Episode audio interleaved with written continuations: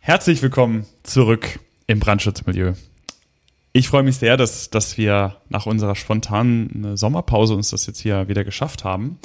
Äh, und mit wir meine ich äh, Carsten Mohr, äh, meinen wunderbaren Kollegen, Freund und Co-Moderator hier. Hallo.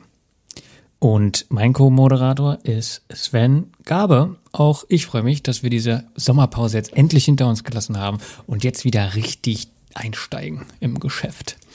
Äh, ja, de definitiv. Äh, heute ist übrigens, äh, weil wir alle von Sommerpause reden, der 5. September 2022. Und ich finde es schön, dass wir jetzt das Wording Sommerpause benutzen, weil tatsächlich haben wir das gerade zum ersten Mal getan. Also wollen wir, wollen wir uns dazu äußern oder? Nee, also ich, ich für mein, meine Talben, ich habe entschieden, ähm, dass ich mich dazu nicht äußere. Okay, alles klar, dann äußere ich mich. also, äh, wir haben das, wir haben. Es sind nicht, ja auch keine Pausen. Es sind ja arbeitsreiche, inspirierende Tage, in denen ich jeden Tag an die neue Folge denke. Offensichtlich. Also, äh, ja, wir haben das, wir haben keine gezielte Pause gemacht. Wir haben, so wie das immer bei uns ist, das einfach, äh, wie es passt, gemacht und da passte nun mal Sommer. Ihr merkt Ganz an gut. unserer Anmoderation, dass es eine Laberfolge wird. ja, genau. eigentlich, äh, eigentlich ist es so, dass es dieses, okay, Feedback klingt so, als wäre das sehr selbstlos und wir reden über unsere Fehler. Im Endeffekt plappern wir einfach. und verkaufen das dann so, als würden wir unsere Fehler hier in den Vordergrund stellen. Aber nein, genauso ist es tatsächlich. Ihr wisst, ähm, seit jeher könnt ihr uns über sämtliche Kanäle, äh, wie, die ihr wollt, Feedback zukommen lassen und dieses äh, sammeln wir. Äh, wir recherchieren gegebenenfalls nach oder ähm, ja, gucken auch, dass wir Fehler in einer äh, Folge korrigieren.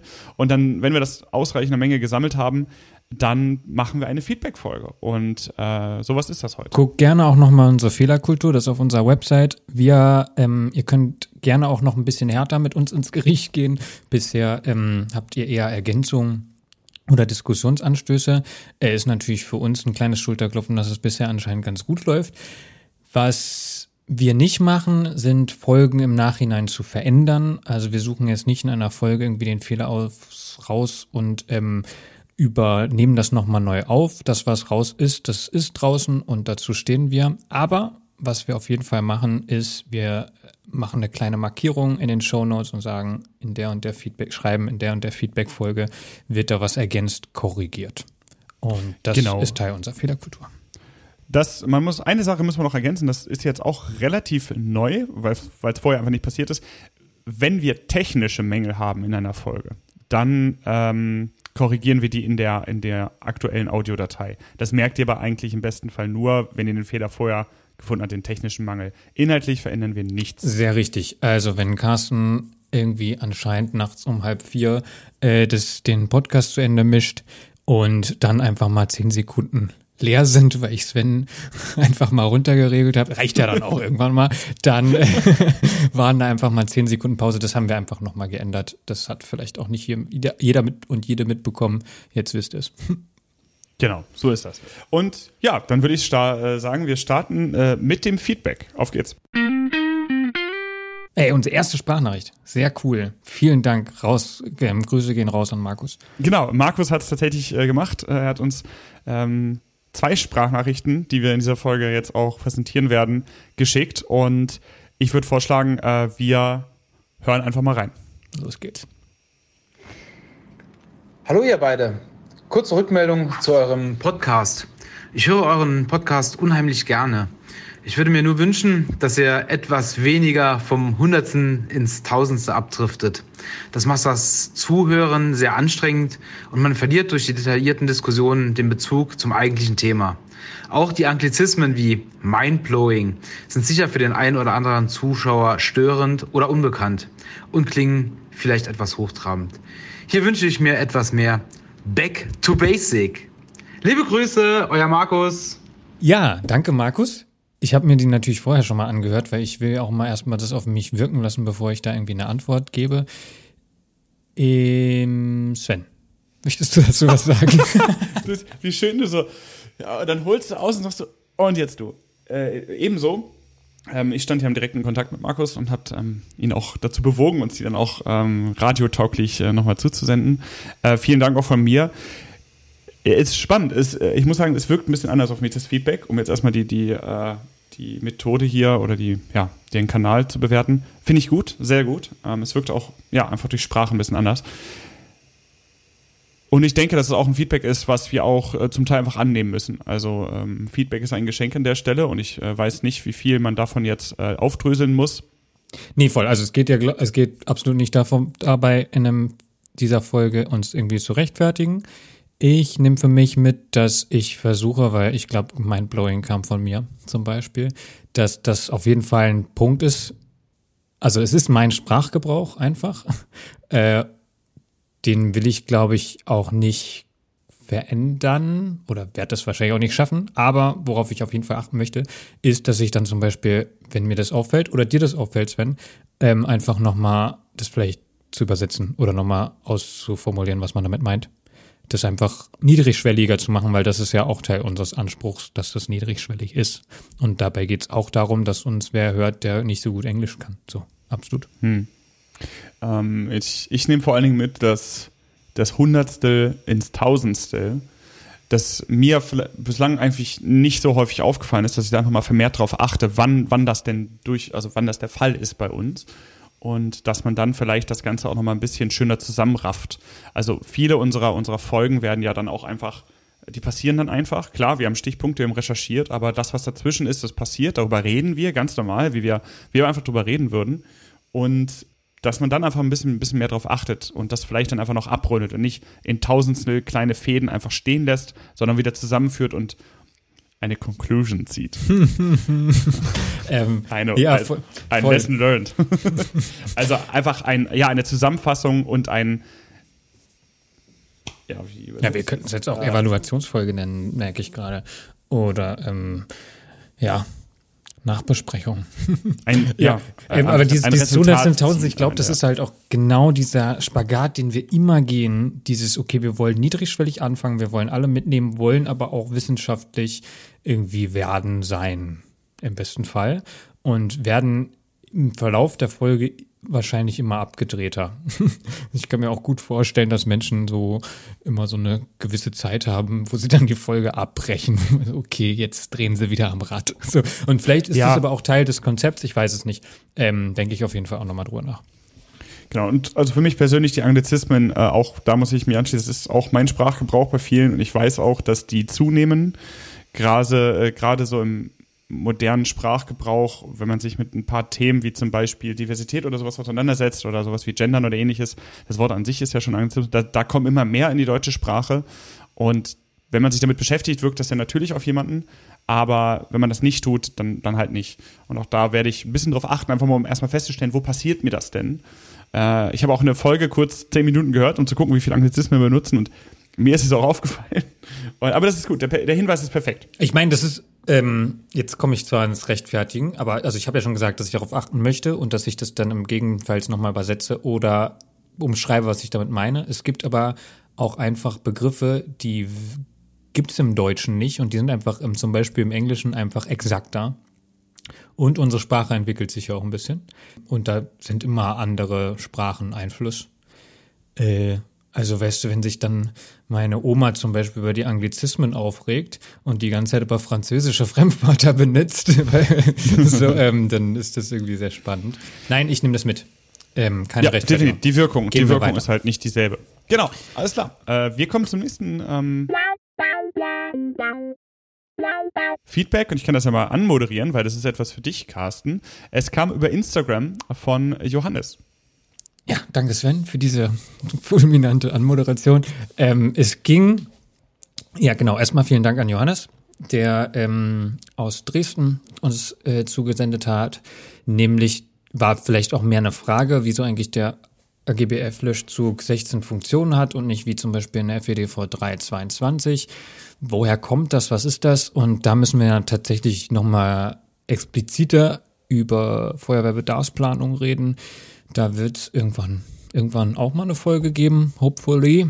Aber das, wie es die AGBF vorsieht, ist es halt ein, ein Einsatzleitwagen, ein ELW 1, 1 besetzt, also mit zwei Personen, einer davon Zugführer, Zugführerin. Und äh, dann gibt es ein HLF, das ist 1,5, also mit sechs Personen besetzt. Und eine Drehleiter mit 1,1, also zwei Personen besetzt. Und dann in der weiteren, äh, dann weiteren Frist dann nochmal ein HLF 1,5. Und wenn man sich das Papier anguckt, das ist auch äh, einsehbar, wir verlinken das vielleicht auch, dann, nee, wir verlinken das auch, dann äh, sieht man auch, okay, wofür sind diese Funktionen da? Ungefähr. Äh, tatsächlich ist es ja ganz bewusst auch recht allgemein gehalten, weil wenn man sich die verschiedenen und das ähm, ist jetzt nicht erklärend gegenüber Johannes, sondern wir haben das auch so ein bisschen gegenseitig uns erarbeitet. Ich habe dann was rausgesucht, er hat was rausgesucht. Das war ganz, ganz cool. Ähm, so, wenn man sich die Berufsfeuerwehr in Deutschland ansieht, sind, ist das auch immer sehr unterschiedlich äh, realisiert, aber man kommt immer wieder an diese 16 Funktionen ran. Auch so ein bisschen abhängig von der Hilfsfrist, von der Bedarfsplanung, wie die Freiwilligen Feuerwehren da eingearbeitet sind. Ähm, ein bisschen anders, aber sehr oft kommen wir genau bei diesen 16 Funktionen raus. Und äh, das wäre also die klassische Herangehensweise eben genau dieses, dass man bei Berufsfeuerwehr, Löschfahrzeugen in der Regel den Schlauchtrupp weglässt. Dann hat man eine Staffel, äh, also eine Gruppenführer, Gruppenführerin, eine Maschinist,in, dann den Angriffstrupp und ein Wassertrupp. Das ist ein klassisches besetztes äh, in Berlin würden wir LAF sagen, da drehen sich, drehen sich natürlich fest, wenn die Nackenhaare stellen sich auf. Der Rest der Republik nennt das Hilfeleistungslöschgruppenfahrzeug, ja. Ja, also um eine klassische, den klassischen, ich, ich ignoriere das einfach, den klassischen Wohnungsbrand, den kritischen Wohnungsbrand, also am besten irgendwie mehrere Etagen, eine Menschenrettung durchführen, eine Brandbekämpfung, wollen Sicherheitstrupp stellen, etc., etc. Das äh, wäre so dieses klassische Ding. Das beruht äh, auf lustigerweise beruht es auf einer Studie, die eigentlich gar nicht für Feuerwehrbedarfsplanung war, aus dem, äh, ich habe hier 19. Jahrhunderts geschrieben, das ist ja Bullshit, Mitte 20. Jahrhundert. Da drin steht äh, eine Reanimationsgrenze, also wann, wie lange Personen noch im Brandrauch eine erfolgreiche Reanimation hinbekommen können und das, äh, das waren und anhand des Kohlenmonoxidgehalts in der Luft. So und da sind halt so viele Variablen, die äh, die inzwischen widerlegt wurden. Das war damals bei 17 Minuten. Dann haben wir gesagt, okay, wir müssen so arbeiten, dass wir nach 17 Minuten die Person da draußen haben. Und daraufhin wurde es dann irgendwie aufgebaut, wie schnell wir sein müssen, welche Hilfsfristen, wie viele Leute wir brauchen, zack, zack, zack. Und diese Summenkurve, die ist halt faktisch auch widerlegt inzwischen, äh, weil wir halt auch andere, andere Einrichtungsgegenstände haben. Wir haben schon mal in Brandentwicklung darüber geredet, dass unsere, ein, unsere ähm, Innenausstattung, wie unsere Feuer sind, sich verändert haben. Die Reanimationsgrenze wurde aus dem Papier rausgestrichen, aber verändert hat sich inhaltlich nichts, weil das einfach der Stand ist von Berufsfeuerwehren in Deutschland oder von Feuerwehren allgemein. Das ist einfach politisch ausgehandelter Stand, nenne ich es jetzt einfach mal. Und da werden wir nochmal ganz bewusst in einer Folge Brandschutzbedarfsplanung drüber reden, weil es gibt dann auch noch ein Folgeprojekt Tibro, das jetzt in den letzten, äh, in den letzten Jahren äh, dann nochmal Ergebnisse gebracht hat, dass diese Reanimationsgrenze die aus Orbit stammt, Bullshit ist, äh, aber wie wir jetzt mit Feuerwirtschaftsplanung umgehen. Punkt. So, jetzt höre ich auch auf. Vielen Dank an Johannes für diese kleine Diskussion online und da wird es nochmal ein weiteres, eine weitere Folge zu geben. In naher Zukunft sogar, ohne zu viel zu versprechen. Oh, Spoiler. Das ist inspirierend. So, ja, äh, wir kommen weiter zum, zum zweiten bzw. dritten Feedback. Das ist ein Feedback, über das ich mich auch sehr gefreut habe, was es sich ein bisschen durch all unsere Feedback-Folgen bislang gezogen hat. Äh, und zwar ist das von Franz ähm, via Telegram. Und es, ja, es äh, betrifft wieder die Interpretation von dem Wort vor der Lage beziehungsweise vor die Lage kommen. Die drei Worte, vier Worte. Ja, nee, Entschuldigung. Vor der Lage, nicht vor die Lage Sven. kommen, genau. Also, Hintergrund ist dazu, ich habe in äh, einer Folge, ich weiß nicht mehr genau, in welcher das war, diesen Satz, wir müssen vor die Lage kommen oder da die Aufgabe von uns ist, vor die Lage zu kommen, kritisiert, da ich die, ja, damit, da man da alles rein interpretieren kann oder auch nichts und das immer so ein allgemeingültiger Satz ist. Und er hat mich gestört. Und daraufhin haben wir, was ich wunderschön finde, äh, ganz viele Zuschriften bekommen, wie wiederum dort das äh, interpretiert wurde oder was, was man darunter versteht. Äh, ich glaube, ich habe das damals auch mit einer bestimmten Stadt verknüpft. Ach, ich weiß nicht mehr. Na, auf jeden Fall hab ich, äh, haben sich da Menschen ähm, gefeedback gefühlt, um das vorsichtig auszusagen. Das war, wenn nicht sogar frech von mir. wenn man Carstens äh, Sprachgebrauch dort einbringen möchte. So, und hier äh, kommt nun äh, eine weitere Interpretation, die ganz klar sagt, nun vor die Lage kommen wäre zum Beispiel, wenn man feststellt, wie das Wetter in vier Stunden ist oder welche Verkehrslage in sechs Stunden herrscht. Das heißt also, dass man Maßnahmen wie zum Beispiel die Evakuierung bzw. Räumung von Personen ähm, gezielt im Vorhinein äh, oder anhand des Ausblicks einleiten kann. Also ich weiß, wie die Verkehrslage in vier Stunden ist, dann wähle ich andere Routen zur Räumung, äh, als ich es vielleicht tun würde, wenn ich das nicht in die Zukunft dort blicke. Ähm, damit kommt man also vor die Lage, weil eine Gefährdung und eine ja, Komplikation gar nicht erst stattfinden. Und das ist quasi die zukünftige Ausbreitung vorhergesagt. Äh, Ausbreitung äh, aus unserer Gefahrenmatrix, also eine Gefahr, die im Einsatz vorherrschen könnte. Ähm, und damit verhindert man also das Eintreten einer Gefahr äh, beziehungsweise einer, einer Nebenerscheinungen der Maß, einer Nebenerscheinung der Maßnahme, die man einleitet. Ich denke, ich denke, das ist, das ist auch eine sehr gängige Interpretation. Ja, das finde ich, finde ich nochmal schön, dass wir das hier nochmal aufgreifen. Wenn ihr nochmal Ideen habt, was ihr hinter vor die Lage kommen äh, irgendwie ähm, interpretiert, äh, wird uns das freuen. Und ja, hier nochmal die ähm, Zusammenfassung. Wenn man nur reagiert und die Meldungen auswertet, dann bleibt man weit hinter der Lage.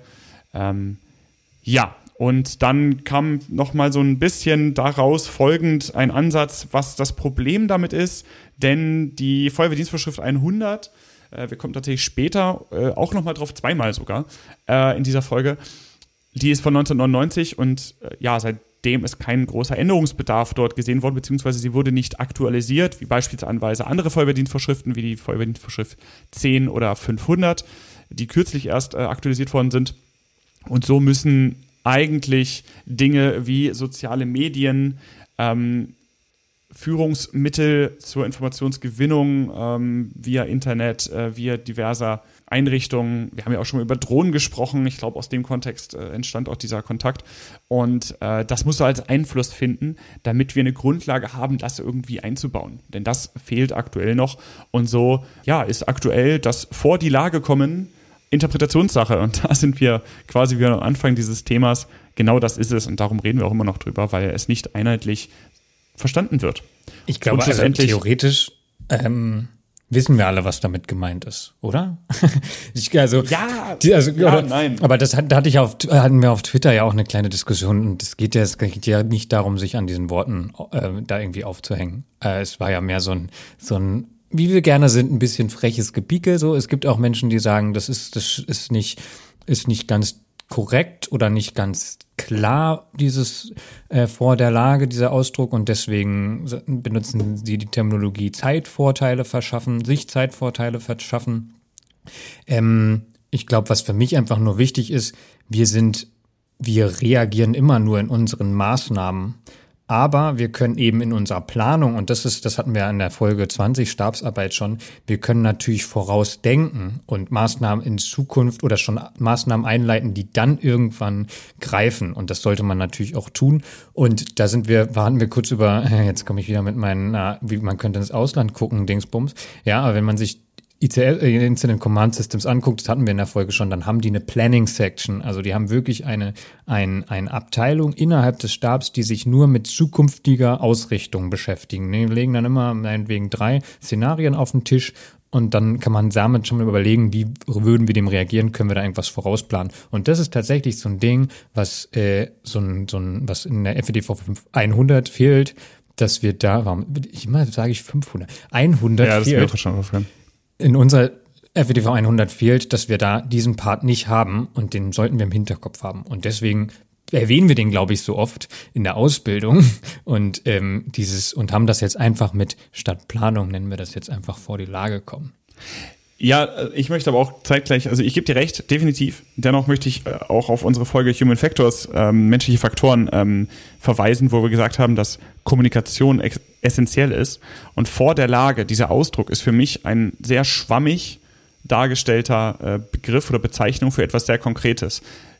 Die Zeit kontrollieren, im Vorhinein ausdenken und zeitkontrolliert in die Zukunft blicken, ist für mich viel konkreter, als wenn jemand sagt, ja, wir müssen vor die Lage kommen. Dann nicken alle, verstehen aber alle was anderes, weil sie es alle anders in, äh, interpretieren. Mhm. Und das, das ist das Problem, was, was hier und was ist vielleicht ganz konkret auf den Punkt gebracht, das Problem mit diesem Ausdruck ist, wie mit, übrigens mit vielen ähm, Feuerwehrslogans und Sprüchen.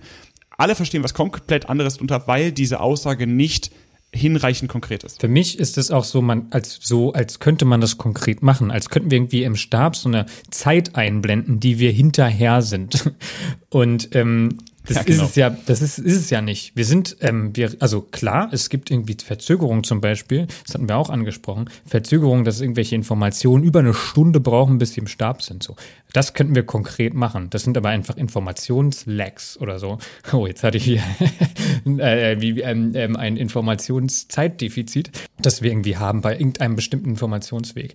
Aber das hat ja zwei Aspekte. Einmal, okay, wie, wie schnell kommen Informationen in den Stab und wie werden sie verarbeitet? Und das zweite ist, wie weit planen wir in die Zukunft? Haben wir dafür Möglichkeiten? Können wir dafür schon Sachen in, also Maßnahmen ergreifen? Und das sind einfach schon mal zwei Aspekte, die, und wenn jetzt Leute unterschiedliche Sachen unter vor die Lage kommen, interpretieren und verstehen, wie Sven schon sagt, dann ist es zu wenig konkret.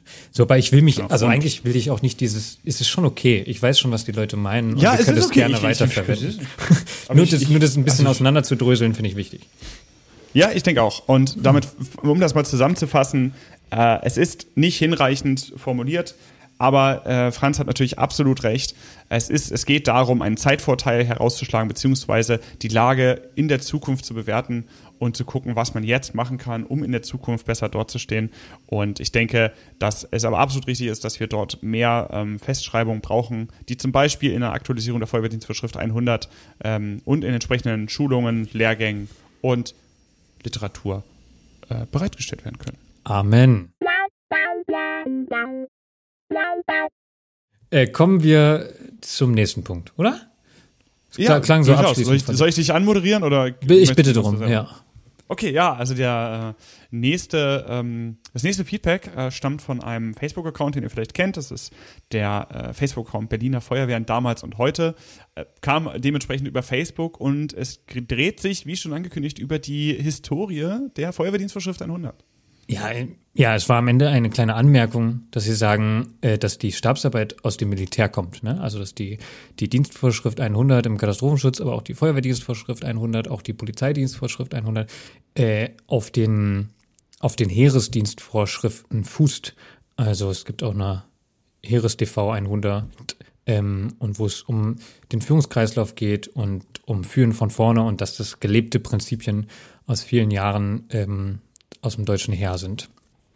Und äh, ja, das ist natürlich, das stimmt so. Und da gibt es ja auch mal wieder Kritik äh, darüber, okay, muss man jetzt von vorne führen, von hinten, was sind da also für Aspekte, können wir ein bisschen mehr auch in den internationalen Raum gucken. Gibt es viele Veröffentlichungen, äh, da werden wir bestimmt auch nochmal Folgen zu machen. Oh ja, da, da könnten wir da ganz viel. Habe ich gerade ein sehr gutes Buch zugelesen. Das würde ich in diesem Kontext auch sehr gerne nochmal vorstellen. Ich, das ist das, das Buch, ich, was du dieser Tage allen empfiehlst. Ja, das, ich empfehle dieses Buch aktuell jedem. Ich bin total begeistert davon. Ich muss, muss äh, es über diesen Kanal auch nochmal tun. Komm. Wer, wer, also mit Führung, ich meine, es ist irgendwie logisch, dass wir uns damit irgendwie nochmal auseinandersetzen müssen. Ich, ja, genau, wir müssen, also man muss ja auch nicht die FEDV 100 irgendwie bashen oder historisch bashen. Äh, man kann mal gucken, was fehlt, was ist gut da drin. Ich glaube, da haben wir noch, da haben wir noch viel Gesprächsbedarf. Vielen Dank auf jeden Fall, weil das hatten wir nicht erwähnt und es stimmt. Das ist richtig. Das ist super, das nochmal zu sagen. Ich denke, ich muss mich auch ganz persönlich mehr mit der Historie der Feuerwehr beschäftigen. Das ist immer so etwas, wofür man am Ende fast keine Zeit hat. Ne? Man muss sich immer so viel mit der Gegenwart äh, beschäftigen und wir dann teilweise ja auch mit der Zukunft und überhaupt. Und da bleibt manchmal der Blick nach hinten. Muss man vor die Lage kommen wir eigentlich her? Ja, Entschuldigung. Heute ist ähm, vor der Lage von gestern Tatsächlich, also tatsächlich ähm, kann das unsere Gesellschaft ja ziemlich gut, sich irgendwie mit der, vergessen mit der Geschichte auseinanderzusetzen. Wenn man weiß, woher Sachen kommen, weiß man vielleicht auch mehr, wo Sachen hingehen. Lass es wirklich mal noch mehr machen. Also ich finde, es gibt auch ein sehr dunkles Kapitel ähm, deutscher Feuerwehrgeschichte. Auch das sollte Definitiv. man irgendwann nochmal ansprechen. Guter Punkt. Äh, ich, tatsächlich, es gibt ja auch immer so ein paar Begriffe oder auch Wörter, die man immer noch benutzt und gar nicht genau weiß, äh, wo das herkommt. Und da habe ich auch schon einiges lernen müssen und das aber auch dann weitergegeben, wenn ich die Wörter nochmal gehört habe. Äh, und gar nicht vorwurfsvoll gemeint, sondern einfach, hey, ähm, ja, machen wir. Okay. Ähm, ich schreibst du es auf die Liste? Ja, ja mache ich. Geht's direkt los. Äh, ja, ich komme äh, zum weiteren Feedback und das war tatsächlich eine Frage. Die uns von Tim via Instagram erreicht hat. Äh, zur Anmerkung hier, das ist in der Regel ähm, Carstens Instagram-Account, da ich keinen öffentlichen Instagram-Account äh, Instagram betreibe. Äh, und ja, die Frage drehte sich auch um die Stabsarbeit und hier wurde konkret nach den FachberaterInnen und, und Verbindungspersonen gefragt. Und zwar, wer ist denn nun weisungsgebunden? Also sind FachberaterInnen weisungsgebunden? Sind Verbindungspersonen weisungsgebunden? Und ähm, ja, wie, wie werden die dort eingesetzt oder geben sie das einfach nur weiter, die Information? Ich habe das kurz mal ein wenig aufgedröselt, äh, in FachberaterInnen und Verbindungspersonen äh, geteilt. FachberaterInnen, um damit zu beginnen, kurz als Beispiel, ähm, wenn ihr die Folge vielleicht noch nicht gehört habt oder wenn ihr noch nicht so viel damit zu tun hattet, FachberaterInnen sind zunächst einfach ähm, Personen, die eine gewisse Fachkenntnis über bestimmte ja, Bereiche, Einsatzbereiche oder auch Organisationen in der nicht-polizeilichen Gefahrenabwehr oder polizeilichen Gefahrenabwehr haben. Äh, als Beispiel wäre hier zum Beispiel das THW zu nennen, das, die DLG und ähm, oder der Fachberater, die Fachberaterin Sanität, welche durch HERORGs, also Hilfsorganisationen, sehr oft gestellt wird. Das heißt also, es sind einfach Menschen, die diesen Stab um Fachwissen ergänzen und äh, so dazu beitragen, dass Expertenmeinungen äh, in diesem Stab, Stab jederzeit verfügbar sind und auf diese zurückgreifen können. Da stellt sich natürlich sofort die Frage, wie, wie wir sind denn eingegliedert? Ähm, ihr wisst es vielleicht, der Stab ist in sechs äh, Sachgebiete aufgeteilt und äh, dort gibt es dann letzten Endes äh, eine klare Struktur, wer hier Entscheidungen trifft und auf welchem Wege die weitergegeben werden. Und da muss die natürlich auch eingeordnet werden. Äh, die Feuerwehrdienstvorschrift 100, welche ähm, die entsprechende Dienstvorschrift dafür ist, beschreibt dies jedoch nicht genauer. Also die FachberaterInnen sind unterhalb der Sachgebiete in diesem Organisationsdiagramm dort aufgebaut oder eingefügt und ähm, zeigen eine rein unterstützende Wirkung äh, in der Anlage oder man kann dort eine unterstützende Wirkung oder Aufgabe hineininterpretieren. In der Anlage zur FEDV 100 sind sie auch nochmal erwähnt, äh, dort jedoch letztlich mit einer Liste möglicher FachberaterInnen. Und ja, so sucht man eigentlich vergeblich nach einer klaren Zuweisung, also Aufgabenbeschreibung. Die Landesfeuerwehrschule Baden-Württemberg als ein Beispiel ähm, sagt jedoch, dass FachberaterInnen je, also lediglich Beratung und Vorschläge einbringen. Das heißt, sie übernehmen keine Einsatzabschnitte, sie übernehmen keine direkte Zuständigkeit. Dennoch ist es so, dass der S3, das ist das Sachgebiet 3 Einsatz, klare Aufträge an diese geben kann. Das heißt, sie sind Weisungsempfänger.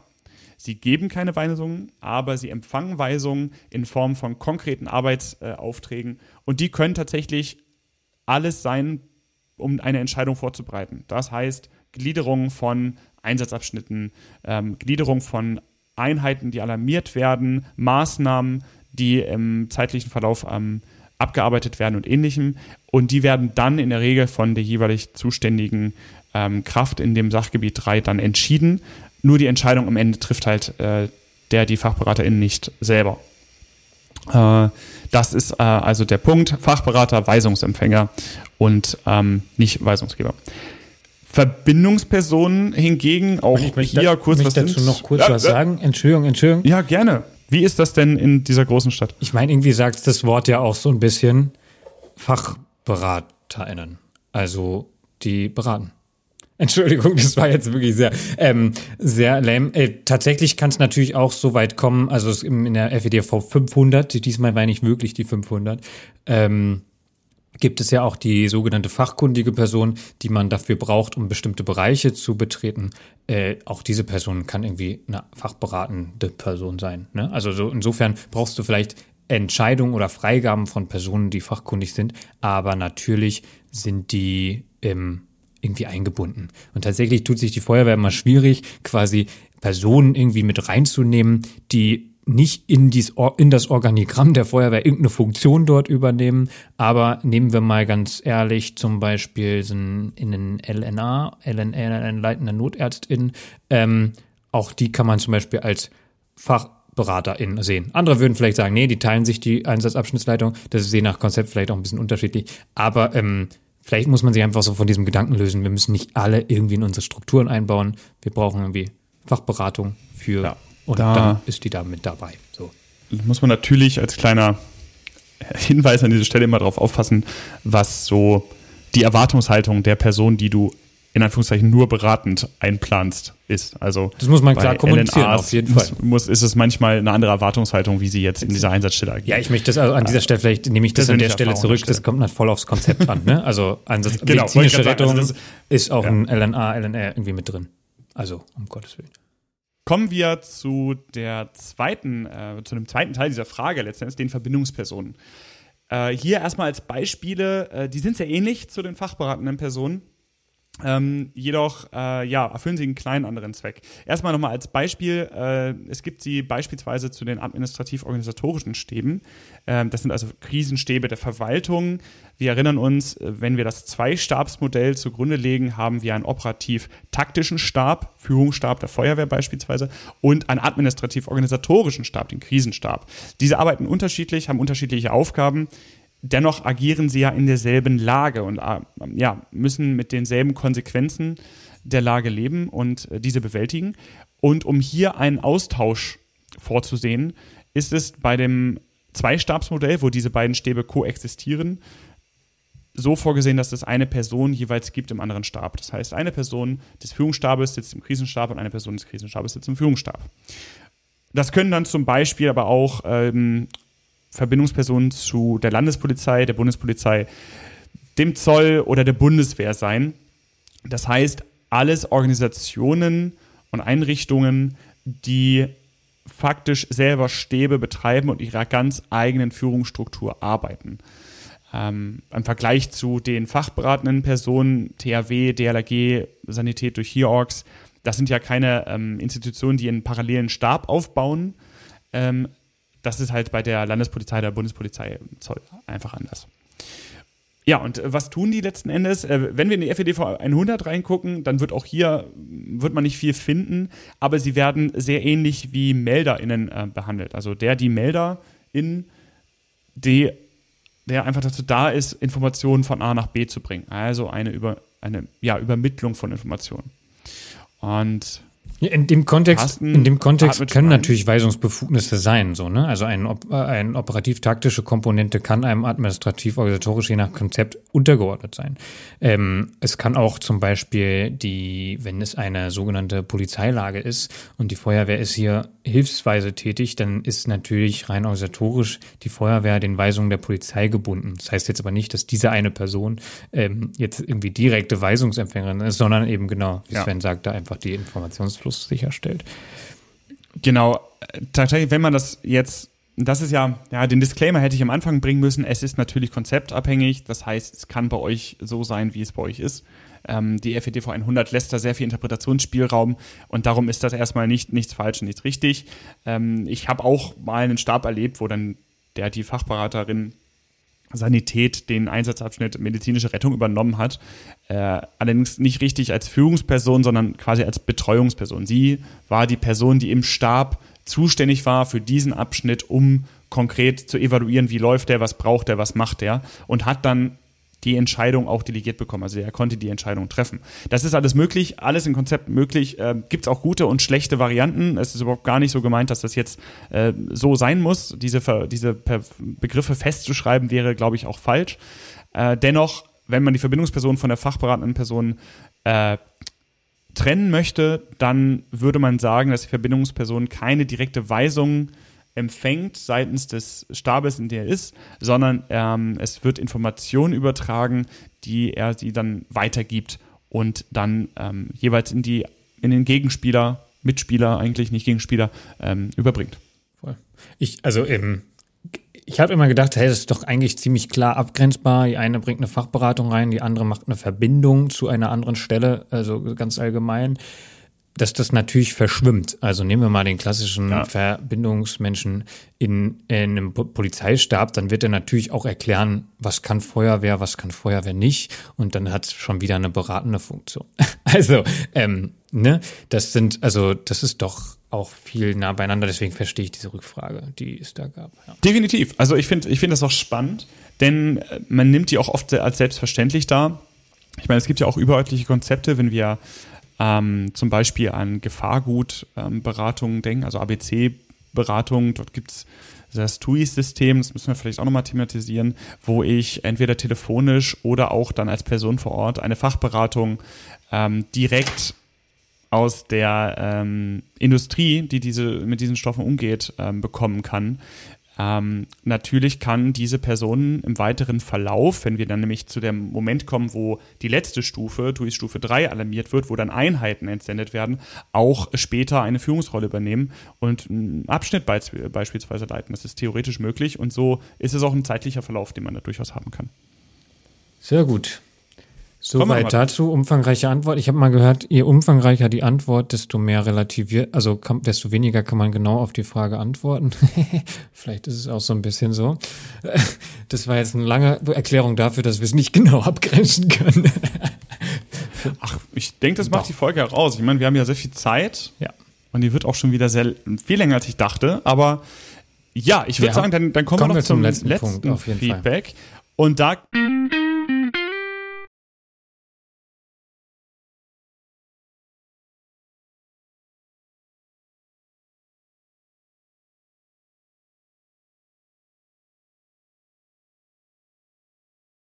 Hallo ihr beide, Markus nochmal. Ich wollte euch noch gerne eine Rückmeldung zur Folge Human Factors geben. Ihr seid auf die individuellen Faktoren eingegangen, habt Kindernotfälle beleuchtet. Sven hat berichtet, dass Kindernotfälle für ihn persönlich wenig emotionale Relevanz haben. Tiernotfälle wohl mehr. Ich kann hier gerade bei den Kindern aus den Rollen Retter ohne eigene Kinder und Retter mit eigenen Kindern berichten und euch eine andere Seite aufzeigen. Als Retter ohne eigene Kinder war es immer befremdlich, mit einem Kind umzugehen. Man wusste nicht, wie, was. Und nun? Ja, nun habe ich zwei wundervolle Töchter im Alter von drei und sechs Jahren und Kindernotfälle sind weniger aufregend und deutlich routinierter. Aber warum ist das so? Als Eltern hat man deutlich mehr Routine im Umgang mit Kindern. Man weiß, wo man hingreifen muss, wie ein Kind sich äußert und vor allem, wie man ein Kind einschätzen muss. Schwierig, schwierig wird es bei Einsätzen, wo man nicht adäquat helfen kann. Hier kann ich von einem Einsatz kurz berichten. Samstagmorgens, 8.30 Uhr, Alarmierung Feuerwehr und Rettungsdienst, Stichwort Kindernotfall, Notfall in Wohnung. Vor Ort war die Wohnungstüre verschlossen und auf Klingeln und Klopfen erfolgte keine Reaktion. Lautes Geschrei und Geplapper eines Kinder, Kindes war gut aus der Wohnung zu hören. Also zieh fix, Tür auf. Nach Betreten der Wohnung fand man die Mutter leblos, anscheinend länger, im Bett liegen. Daneben stand das Gitterbett mit einem 18 Monate alten Kind, welches nach Mama schrie. Hier ist es egal, ob du Kinder hast oder nicht. Betroffen wird hier jeder sein. In diesem Sinne, liebe Grüße, euer Markus. Ja, wow. äh, auch Heftiger. hier an der Stelle erstmal vielen Dank.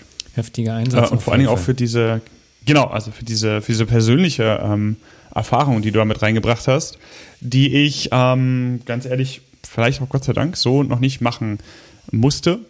Ähm, ja, spannender Punkt. Ähm, muss ich ganz ehrlich sagen, habe ich vorher nicht äh, konkret, also wir haben das ja anklingen lassen, äh, aber die zweite Seite kannte ich noch nicht. Also ich habe noch nie einen ähm, jemanden, der, der Kinder hat, der so Mutter oder Vater geworden ist, äh, danach gefragt, wie er mit Kindereinsätzen oder er sie mit Kindereinsätzen in der Hinsicht umgeht.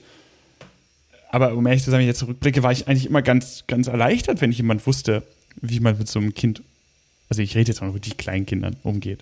Ja, auf jeden also ich, also ich kann das auch gut nachvollziehen. Also dieses auf der einen Seite, wenn Leute Kinder haben, dann sind einfach weiß man einfach auch, wie man Kinder schnell ablenkt und ein Gespräch verwickelt und so. Das Kind, also ähm, kommt natürlich aufs Alter an, keine Frage. Äh, also ah, ja, auf jeden Fall dieses routiniertere. Was du aber, glaube ich, auch meintest und was ich auf jeden Fall auch teile, ist dieses, wenn wir wirklich von, wenn Kinder auch die, vor allem die Geschädigten irgendwie sind und ähm, dann, dass dann dieses, also gerade, wie kann ich das jetzt gut ausdrücken, diesen psychologische Aspekt, dass das einem dann vielleicht doch näher geht, wenn man zum Beispiel, und das wäre jetzt ein klassischer Fall, der auch bei uns mal passiert ist, dass jemand zum Beispiel ein Verkehrsunfall, ein Kind stirbt oder es ist schwer eingeklemmt, dass die Person dann in dem, in dem Patienten, der Patientin im jungen Alters eben seine oder ihre eigenen Kinder sieht, so zum Beispiel. Und das würde halt bei mir momentan nicht passieren, weil ich keine Kinder habe. Genau, und das, das, das passiert bei mir ohne die Kinder einsetzen. vor allen Dingen die persönlichen Erfahrungen von Markus hier jetzt relativ werden zu wollen, ganz wichtig, würde bei mir passieren, wenn ich Tiere sehe. Also ich, ich kenne wahrscheinlich alle, die jetzt Tiere haben, wenn man in die Augen von, von Tieren guckt, sieht man irgendwie immer sein eigenes, sein eigenes Tier. In dem Blick, in, in der, der leichten Körpersprache. Es muss nicht mal irgendwie dasselbe, dieselbe Art, dieselbe Rasse von Tier sein, sondern es ist, man sieht es immer. Und äh, darum, ich kann mir das, ich kann mir das vorstellen, ähm, sehr gut, glaube ich. Und ähm, vielleicht werde ich es eines Tages erleben. Äh, aber es ist, es ist sehr schön zu sehen, dass es auch äh, oder zu hören, dass es tatsächlich praktische Vorteile hat. Also dass, dass man wirklich dann unterstützend tätig sein kann. Hey, von, von Elternteil zu Elternteil, ich, ich kann das verstehen. Ich weiß, wie ihr Kind gerade, was es, was es hat, was es durchmacht und ähm, ja, ja, irgendwie ist es total logisch, aber danke, dass du es nochmal geteilt hast, so, dass man irgendwie, wenn man Eltern ist, da irgendwie ein Profi ist im Umgang mit Kids. So. aber also ja, war, war, ist in der Folge nicht rausgekommen, auf jeden Fall. Es ist da nicht rausgekommen, definitiv nicht. Äh, und ich, so, so richtig bewusst habe ich mir das jetzt auch nicht immer gemacht. Ähm, und darum, ja, schön zu sehen. Danke. Vielen Dank, Danke Markus. fürs Teilen. Ähm, ja. Und damit sind wir am Ende dieser Feedback-Folge. Äh, was aber eigentlich heißt, dass wir am Anfang der nächsten Feedback-Folge sind, denn alles, was jetzt äh, von euch als Feedback reinkommt, das kommt natürlich in die nächste Feedback-Folge. Und ganz wichtig, egal zu welcher Folge, auch gern zu der allerersten, zur allerletzten, ganz egal zu jeder Folge oder ein Feedback auf eine Feedback-Folge. Wir wollen ja mit euch äh, in einen Diskurs treten und diskutieren. Fühlt euch frei, uns zu schreiben. Markus hat es vorgemacht oder auch Sprachnachrichten. Ähm, und äh, ja, das, das wäre das, was, was, was das wäre. Das war mal ein ordentlicher Abschlusssatz, Sven. Endlich was, mal, was endlich heißt, mal. Endlich, was heißt denn endlich mal? Also Carsten, ich war immer total stolz auf meine. Ja, und ich bin, ich bin, ich bin heute stolz auf ne, deinen Abschlusssatz. Ja, das ist fantastisch. Danke, Carsten. Danke, toll. Also, folgendes. Ihr könnt uns erreichen, und zwar unter folgende Möglichkeit. Ihr könnt uns eine E-Mail schicken unter imbrandschutzmilieu.gmail.com. Ihr findet uns auf Facebook unter im Brandschutzmilieu. Ihr könnt auf unsere Internetseite gehen, äh, www.imbrandschutzmilieu.wordpress.com. Äh, in allen Social Media Varianten könnt ihr natürlich einen Hashtag benutzen, den wir da ganz kreativ Hashtag im Brandschutzmilieu genannt haben. Ihr findet uns beide auf Twitter und Carsten, wie gesagt, auf Instagram. Und das sind alle Kanäle und natürlich alles, was euch noch einfällt, ähm, auf denen ihr uns schreiben könnt. Ihr könnt euch uns Sprachnachrichten schicken ähm, und dann ähm, bauen wir das ein. Die Feedback-Folge kommt dann, wenn es passt mit Feedback. So, äh, allerdings scheint es ja auch mit wenig Feedback in Anführungszeichen für 45 Minuten zu reichen, darum ist auch egal. Ähm, ja, schickt uns was, wir freuen uns sehr darüber. Äh, gerne auch äh, Lob, äh, Feedback in kritischer Hinsicht und äh, dann ja, hören und ja, hören wir uns. ich frage mich echt, ob die Leute sich das anhören. 45 Minuten lang, wie wir krampfhaft uns rechtfertigen. ja, also es kann sein, es kann sein, das habe ich mir schon mal vorgestellt, dass Leute, sobald ich anfange, unsere Erreichbarkeiten vorzulesen, dann abschalten. Weil das, das mache ich, um ehrlich zu sein, um jetzt einen kleinen Bonus, wenn die Leute weiterhören, hier zu geben. Wenn ich Podcast höre, höre ich mir eine Lehre, so die letzten zwei, drei Minuten, wo immer dasselbe kommt, nicht mehr an weil ich dann entweder zur nächsten Folge oder zur nächsten Episode von einem anderen Podcast gehe, weil ich ähm, in der Zeit, in der ich Podcast höre, am liebsten so viele Podcasts wie möglich höre. Wenn dann, wenn dann der Aufruf kommt, mal was zu spenden. Ist bei uns nicht so. Ist bei uns nicht so. Nee. Wir wünschen euch einfach nur ähm, alles Gute. Danke, dass ihr bis hierhin gehört habt. Ja, vielen Dank dafür. Wir hören uns in der nächsten Folge. Passt auf euch und andere auf und bis zum nächsten Mal. Bleibt gesund. Ciao.